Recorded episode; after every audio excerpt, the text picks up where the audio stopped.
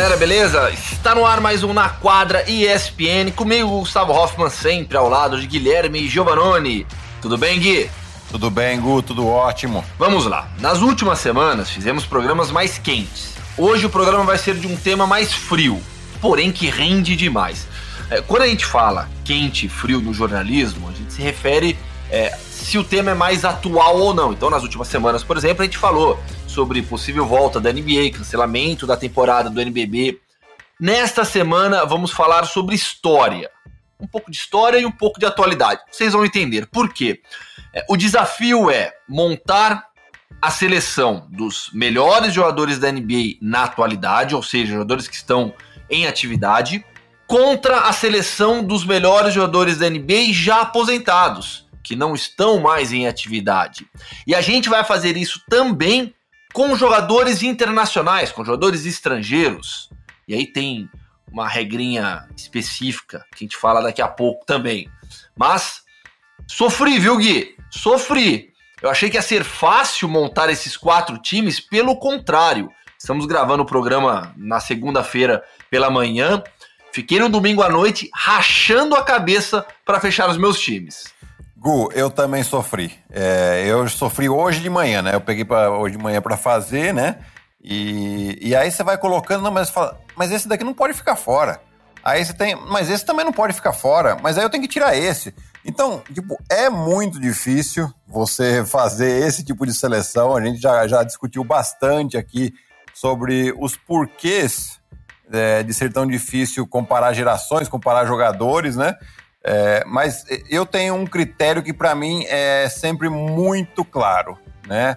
É, é, pesa muito a questão de títulos. Então já fica aqui um dos, um dos principais critérios que eu tenho. Né? Títulos conquistados vai, vai, muito além do que números, é, recordes individuais. Então vamos lá, vamos começar com a NBA. A minha, eu vou, eu vou, divulgar de cara a minha seleção atual da NBA. Tá? tá? Vamos lá. E a gente, aí a gente faz a comparação do time que eu escolhi com o seu, tá. para depois escalarmos os melhores do passado. Como point guard, Stephen, Stephen Curry. E aí eu montei um, um small ball, se é que é possível isso. É. Eu não é. escalei um pivô. Você, você já sabia disso, né? Já.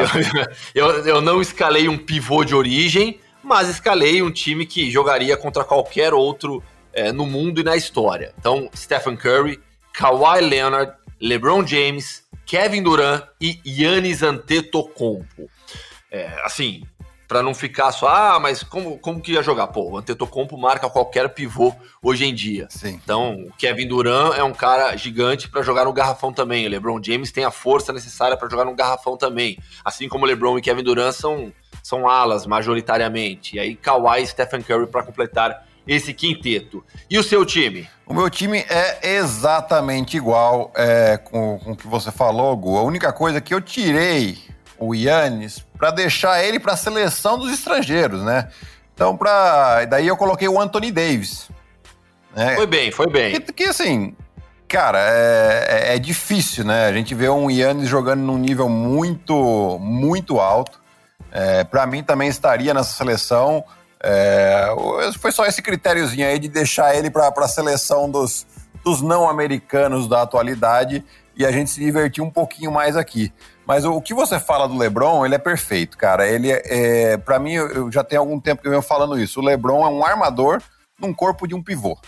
Né? Então, é, ele poderia tranquilamente defender é, um Shaquille O'Neal, por exemplo, Sim. o físico que tem. É, é, lógico, talvez não, não aguentaria na força, mas na inteligência de jogo que ele tem, na habilidade e, e na mobilidade corporal, ele daria bastante trabalho para o Shaq é, se, se mover ali próximo da cesta.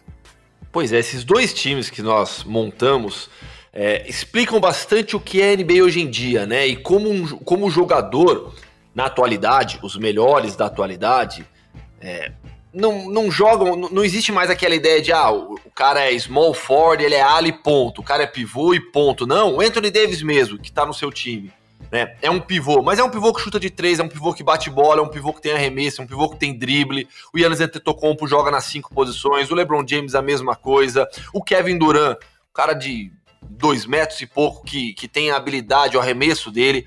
Hoje, acho que esses dois times ajudam a entender é, a exigência para os melhores hoje em dia na, na NBA, né? É, se a gente pega esse time aí, a gente só tem o Curry aí abaixo dos dois metros, né? Aí você é. tem um LeBron James com dois metros e seis. Você tem um Kevin Durant com dois metros e onze, mesmo ele no início da carreira mentindo a altura para não colocar ele para jogar de pivô. Né? é, e você tem, no meu caso aqui, o Anthony Davis hoje, eu acho que ele tem um arremesso de três, principalmente, mais confiável que o arremesso de três do Yannis. Né? Com certeza, com certeza. Então, assim, é, é, ele é muito mais um catch and shoot. Ele faz um pick and pop é, muito produtivo, principalmente jogando com o LeBron James. Que o LeBron James, quando joga um pick and roll, ele vai, ele vai chamar ou uma dupla ajuda ou eventualmente uma troca. Na, na, na, na dupla ajuda, com o Anthony Davis, ele tem feito um pick and pop aí muito difícil de ser marcado. Pois é, essa dupla, quando a NBA voltar, ainda ninguém sabe quando vai voltar, mas LA Lakers como um dos grandes favoritos ao título nessa temporada, graças à dupla LeBron James e Anthony Davis. Vamos lá então. Esse time vai jogar, na minha lista aqui, contra. Aí é uma escalação muito clássica, mas que eu, eu sofri por conta de um nome especificamente. Vamos lá.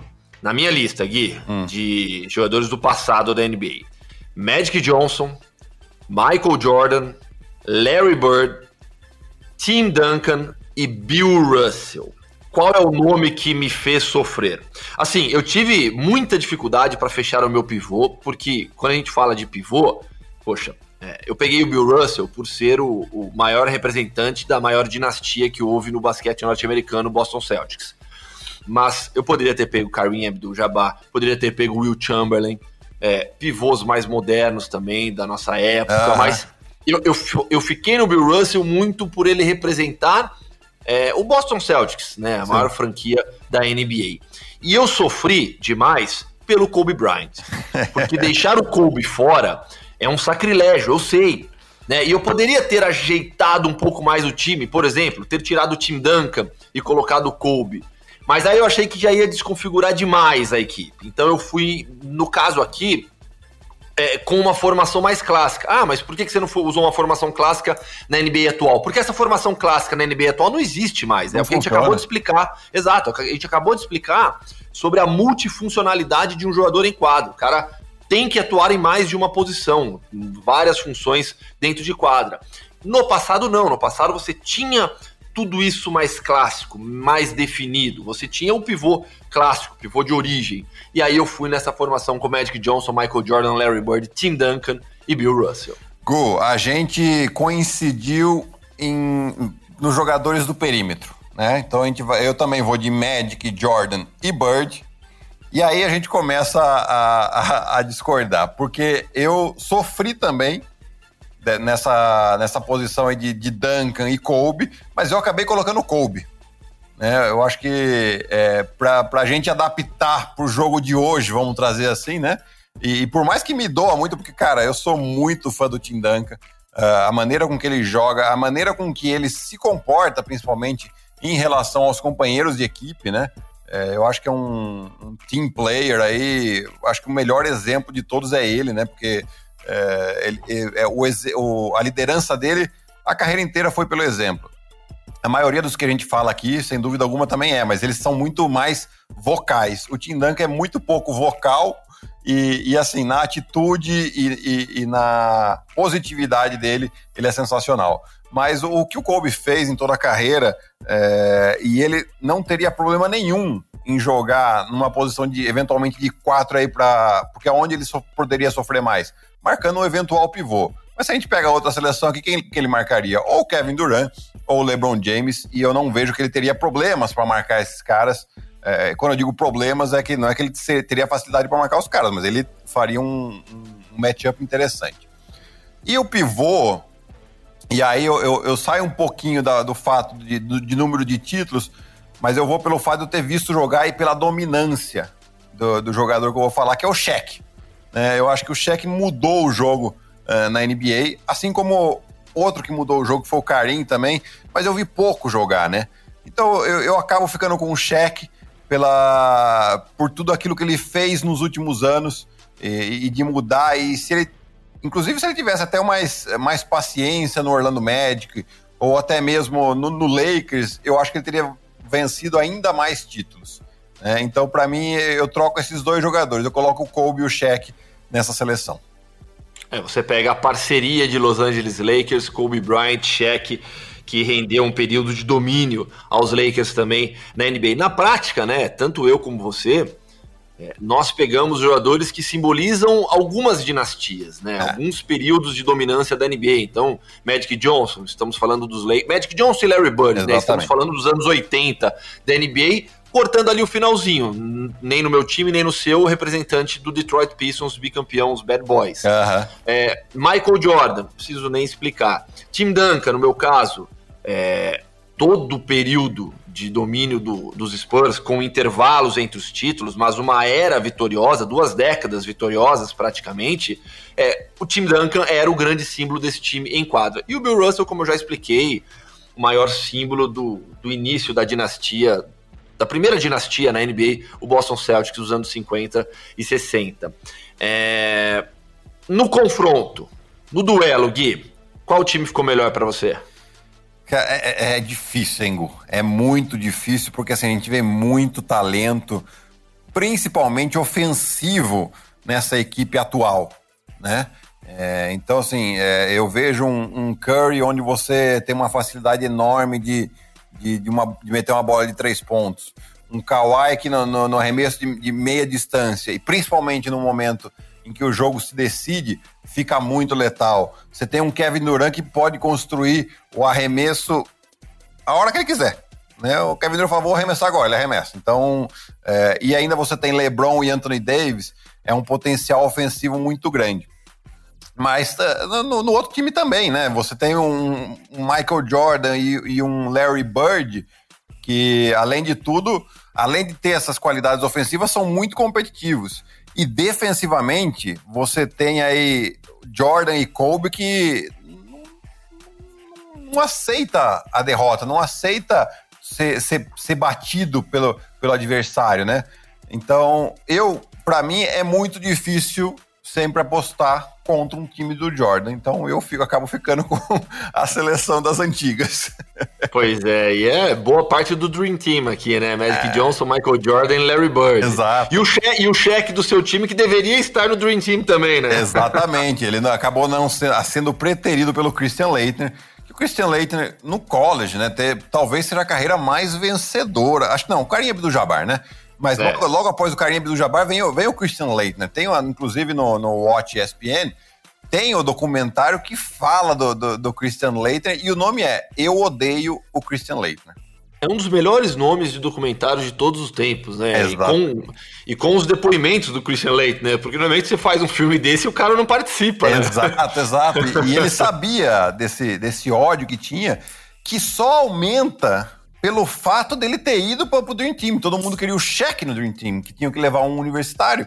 E o cheque era o principal nome, assim, que, que já sabia, o principal prospecto daquela, daquela classe, né? E, e acabam levando o Christian Leitner pela, pela, pelo histórico. E, e aí também, inclusive, uma questão de que envolve um pouco ali de, de, de um eventual racismo que tinha na época, né? Você leva o cara é, branquinho, loirinho em, em, em, a favor contra o, o, negro, né? Enfim, tem tudo umas histórias meio por trás, assim, que a gente acaba pegando no documentário. Então, assim, o cheque, na verdade, era pra estar nessa seleção, nesse Dream Team. É. Né? E... Shaquille O'Neal, que na época jogava por LSU, e o Christian Leiter, uma estrela em Duke, sendo o principal jogador da rivalidade Duke-North Carolina da época. Exatamente. Então, assim, é, a gente fala aí de praticamente quatro integrantes do Dream Team original, né? E, que foi o maior time de todos os tempos. E a gente já também viu documentários, uh, teve um trecho agora falando aí também no, no, nesse, nessa, nessa série que a gente tá vendo The Last Dance, né? É, passando naquele, naquele treino entre que talvez foi, tenha sido o melhor jogo da história de, do basquete, né? E que foi um treino, esses caras aumentando a competitividade. Eu acho que isso mostra um pouco do que a gente fala. Né? Sem dúvida alguma. E para não ficar aqui de fora também, meu voto naturalmente vai para o passado da NBA. Magic, no meu caso aqui, Magic Johnson, Michael Jordan, Larry Bird, Tim Duncan, Bill Russell, com Kobe Bryant sendo o sexto homem. Tá, para fazer a justiça, porque deixar o Kobe de fora é algo impossível. Uma lenda também do basquete. Vamos para mundo afora, para os jogadores internacionais? Vamos nessa. Então, sabe que eu sofri mais aqui o meu maior sofrimento, assim, claro, o maior sofrimento foi o Kobe, né? Mas aqui na, na lista da atualidade dos jogadores internacionais, jogadores é, de fora dos Estados Unidos, eu sofri demais pelas muitas opções. Sim. É, e aí fica já a explicação aqui para o fã de esportes que ouve este na quadra. Estamos fazendo uma lista de opinião, claro, é, relacionada ao basquete, ao jogo. Não estamos escolhendo as melhores pessoas na história. Então, ah, assim, sim. o que vale aqui, o critério também é esportivo. Então, é, Akim Olajuwon nasceu na Nigéria, mas defendeu os Estados Unidos do basquete internacional. Exato. Tim Duncan nasceu nas Ilhas Virgens Britânicas, mas defendeu os Estados Unidos do basquete internacional. Então, esses atletas não entram na classificação de estrangeiros. Por mais que não tenham nascido nos Estados Unidos, esportivamente falando, eles defenderam os Estados Unidos no basquete internacional, por isso ficaram de fora das nossas listas, certo, Gui? Perfeito, perfeito. É, aí estamos totalmente de acordo. E acho que fica até mais gostoso, porque senão a gente fala, ah, mas o cara, é, no final das contas, ele tem uma, uma criação esportiva americana, né? Então vamos pegar essa, tirar um pouquinho isso aí, né? Exatamente, tem isso também. Vamos lá, Gui, vamos começar com o seu time da atualidade agora, de estrangeiros. Então eu começo com o Doncic na armação, o Ben Simmons, o Siakam, Yannis Antetokounmpo e o Jokic. E eu deixo no banco o Joel Embiid. Pois é. Acho que. Eu, vamos lá. O seu maior sofrimento aí foi o Embiid? Foi e não foi, porque assim, ele tem. O Embiid é, é, é o clássico jogador com excelentes números, mas que, é, a meu ver, no, no jogo que, que, a gente tá vendo hoje, é, eu acho que ele acaba segurando um pouquinho até o time da, de Filadélfia. Né? Tá. Então, para mim, é, eu acabo virando até fácil, é, fácil entre aspas, né? Colocar o Jokic no lugar do Embiid. Por quê? Porque o Jokic, é, apesar de ele ser lentão, também até um pouco parecido com, com o estilo do Embiid, é, ele é um jogador que tem um pensamento mais rápido, então ele sabe dessa limitação dele, então ele solta a bola mais rápido, ele tem uma, uma, uma leitura de jogo muito mais rápida.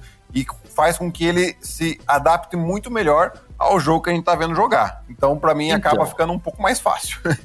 eu, eu, eu, eu, não tive nem dúvida em relação ao Jokic. Eu sou um fã gigantesco do Jokic. Para mim, ele é um dos jogadores mais inteligentes do basquete mundial, tranquilamente. É o pivô mais inteligente que existe hoje no basquete mundial. Mas, assim, eu eu acho que o impacto do Embiid na NBA, o que ele consegue jogar, eu entendo os seus, os seus, seu ponto de vista, os critérios é, utilizados por você, mas assim, o Embiid é um monstro é. dentro de quadra. Eu admito que fiquei coçando a cabeça, falar, será que eu coloco dois pivôs? Será que eu coloco dois pivôs? Falei, não, ninguém jogaria hoje em dia com Embiid e Jokic em quadra. Acho bem improvável uma situação, só uma situação de jogo, alguma coisa excepcional, não como estratégia. Então não vou, não vou inventar Embiid e Jokic em quadra não. O meu time ficou muito parecido. Eu tenho uma única mudança. E aí eu acho que tem acho não, tenho certeza que tem muito da minha preferência por esse jogador. É, sai o Siakam do meu time, entra Kristaps Porzingis. Porque eu acho o Porzingis um fenômeno. Uhum. Esse unicórnio que a gente conhece. Meu time, meu time tem Ben Simmons, Luka Doncic, Yannis Antetokounmpo, Kristaps Porzingis e Nikola Jokic. Uma troca em relação ao seu, porque eu vejo no Porzingis um potencial absurdo. Sofreu essa lesão, lesão grave recentemente, está em um time hoje onde a maior estrela é o Doncic, é o Doncic, mas ele tem capacidade para, ao lado do esloveno, formar uma dupla é, de domínio na NBA. Dependendo da evolução desse time do Dallas, é, pelo que a gente já viu de Doncic e Porzingis, os dois podem é, impor um domínio na liga, não sei se por muito tempo ou não, mas é, acho que o potencial desses dois é absurdo. Não, também acho, Gu. É, o, o Porzingis, ele. Você imagina só uma defesa com Jokic e Porzingis, né? Um de 2 metros e 12 e outro 2 metros e 20. Né? E com, com boa habilidade. O Jokic um pouco menos, mas o Porzingis tem, tem capacidade atlética para defender um cara numa eventual troca, um cara mais baixo numa eventual troca, né? É, mas ainda assim, eu acho que o Porzingis precisa melhorar bastante ainda a questão da leitura de jogo e da seleção de arremesso. Eu acho que ele ainda força algumas situações em que, claro, é da idade dele e, e, e vai aprender. O Siaka já tem uma leitura um pouco melhor. Né, e a evolução que ele vem tendo também, é por isso que eu coloco o Siaka no lugar do Porzingis, mas é uma discussão que a gente fica o dia inteiro se deixar, né? Não, lógico, assim, quando, quando o, o o Siakam entrou na liga, né, o Porzingis era maior do que ele já, por exemplo. Sim, né? sem dúvida. Sem dúvida. Né, e, e, ninguém achava que o Siakam passaria o Porzingis, mas pelo que o Siakam é, vinha fazendo nessa temporada, pelo que fez a temporada do título também do Toronto Raptors, aí eu concordo. O Siakam hoje ele tem uma importância maior até do que o Porzingis. Mas jogador por jogador, é, compara um e outro, tem que escolher na quadra ali, no rachão, quem você escolhe? Eu ainda acho o Porzingis melhor do que o Siakam, mas eu entendo que o momento do Siakam seja melhor, quanto é. a isso não tem nem dúvida, né? E o Porzingis, você citou a idade dele, né? Ele tem só 24 anos, né? É. Ele, é, ele é muito novo ainda mesmo. Muito, e tem muito ainda margem de, de, de melhora, e não é à toa que o, o, o Dallas deu um contrato de 5 anos para ele multimilionário, mesmo depois de, de uma lesão séria no joelho. Né? Então, é, é, esse é o, real potencial do cara e o que ele vinha fazendo já na temporada, principalmente quando o Doncic estava fora, né? Ele assumiu um protagonismo muito grande, né? De, de 20, 25 pontos por jogo aí, 12 rebotes. Inclusive, ele até começou devagar nessa questão dos rebotes durante a temporada, que eu achava que era uma coisa que ele tinha que melhorar. Provavelmente o Rick Carlisle puxou ele então falou: Ó, você tem 2,20m, cara. Seis, re... seis rebotes de média não, não é pra não você, dá, né? né? Jogando 30 minutos por jogo, né? E, e, aí ele começou a ser mais agressivo, inclusive nos, principalmente nos rebotes ofensivos, que é, assim, é, tem um valor rebote ofensivo no, no basquete é, imensurável, né? Porque você, além de você minar a confiança da defesa, a chance de você fazer uma cesta fácil é muito grande. Né? Então, é, é, ele melhorou muito nessa questão dos rebotes. E Gu, só lembrando, a gente teve que deixar de fora aqui os dois Bogdanovich, Rudy Gobert, é. um, os, os, irmãos Gasol, né? Que tudo é, bem, tal, não... Talvez.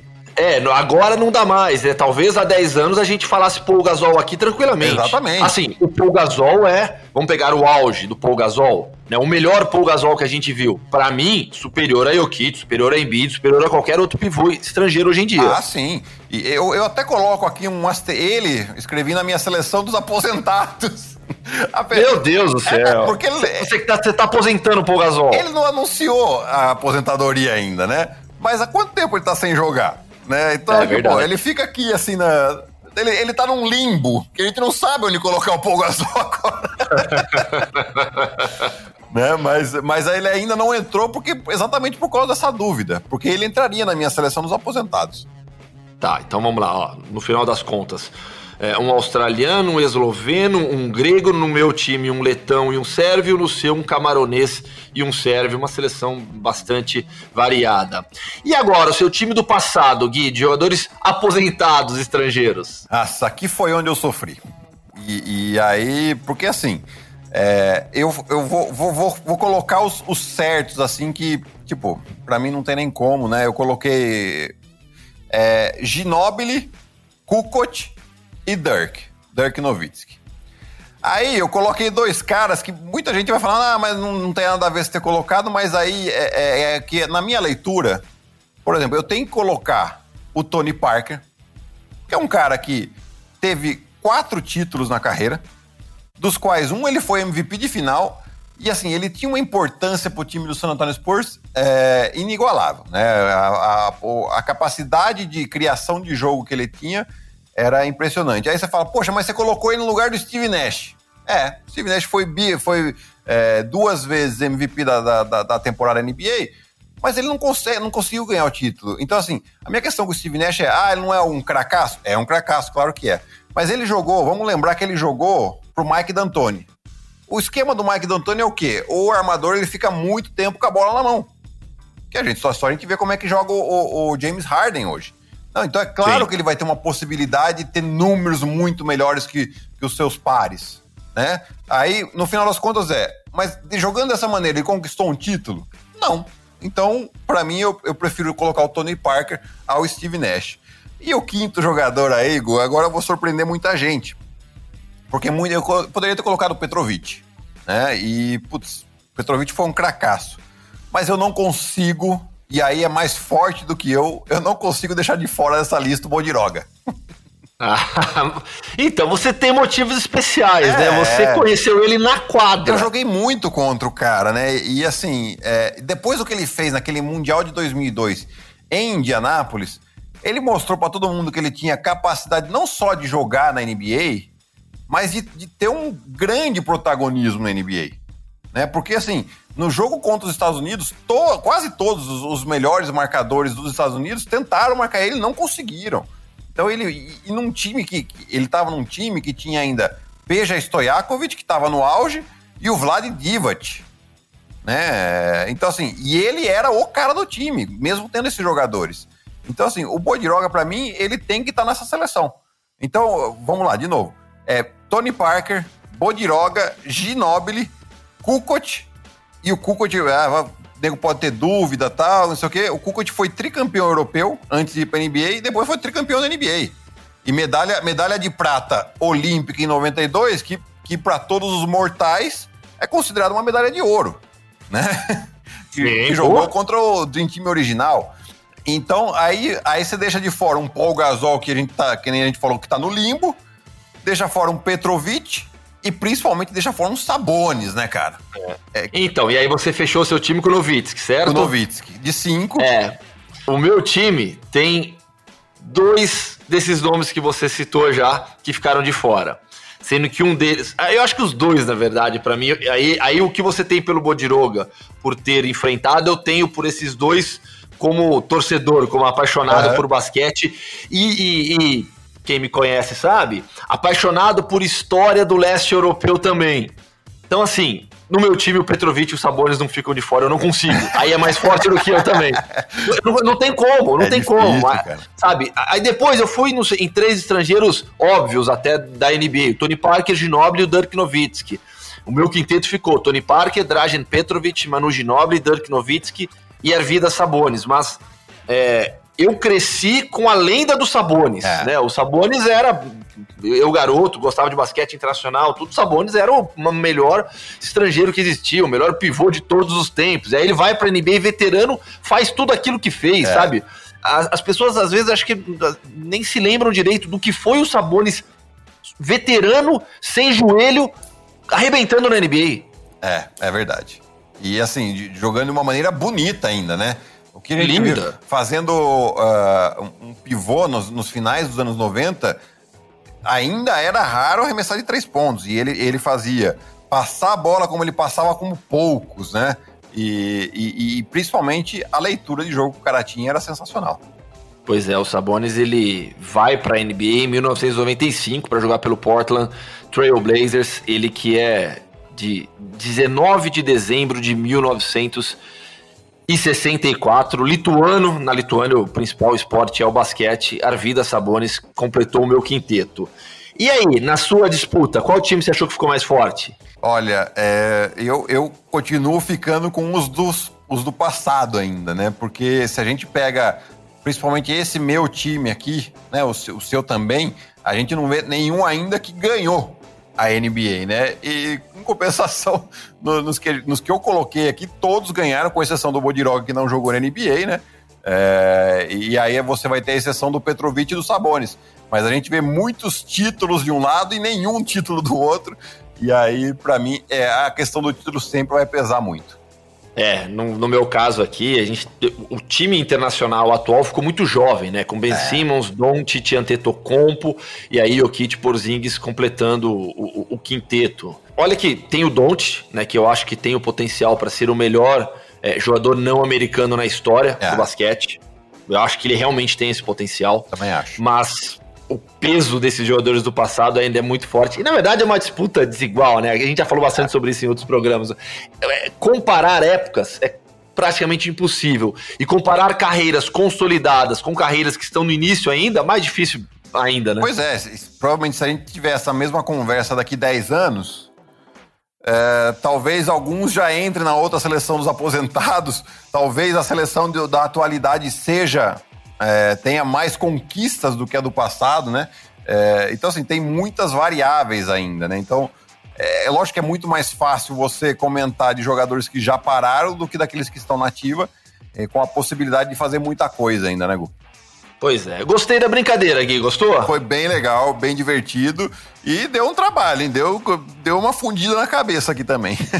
Agora é hora do fã de esportes montar o respectivo time também. Olha lá, para você lembrar então, fã de esportes, você tem que montar a seleção dos melhores jogadores da atualidade na NBA, os melhores jogadores já aposentados da NBA, e aí a mesma coisa com estrangeiros os melhores estrangeiros da atualidade da NBA e os melhores estrangeiros na história do basquete mundial, jogadores já aposentados. Lembrando, se defender os Estados Unidos, esportivamente falando, é norte-americano. Então, mande a sua seleção também. Pode mandar lá no nosso Twitter, no arroba Gustavo Hoffman, no arroba Guilherme Giovanoni. Não, Giovanoni 12, arroba Giovanoni Não, Giovanoni 12, é, confundi seu Twitter, perdão, eu, eu, às vezes eu misturo. Mas enfim, mande no nosso Twitter também a sua seleção. Coloque aqui nos comentários no site da ESPN para a gente comparar os times. Fechou, Gui? Fechou, Gu. Foi bem bacana. Espero que o pessoal que nos ouve aí tenha curtido também. Beleza. Pessoal, um grande abraço, valeu, até semana que vem. Foi, esse foi mais um Na Quadra comigo, Gustavo Hoffman, sempre ao lado de Guilherme Giovanoni, sob coordenação de Gabriel Veronese e a mágica edição de Marcel Damasio. Valeu, grande abraço, até semana que vem.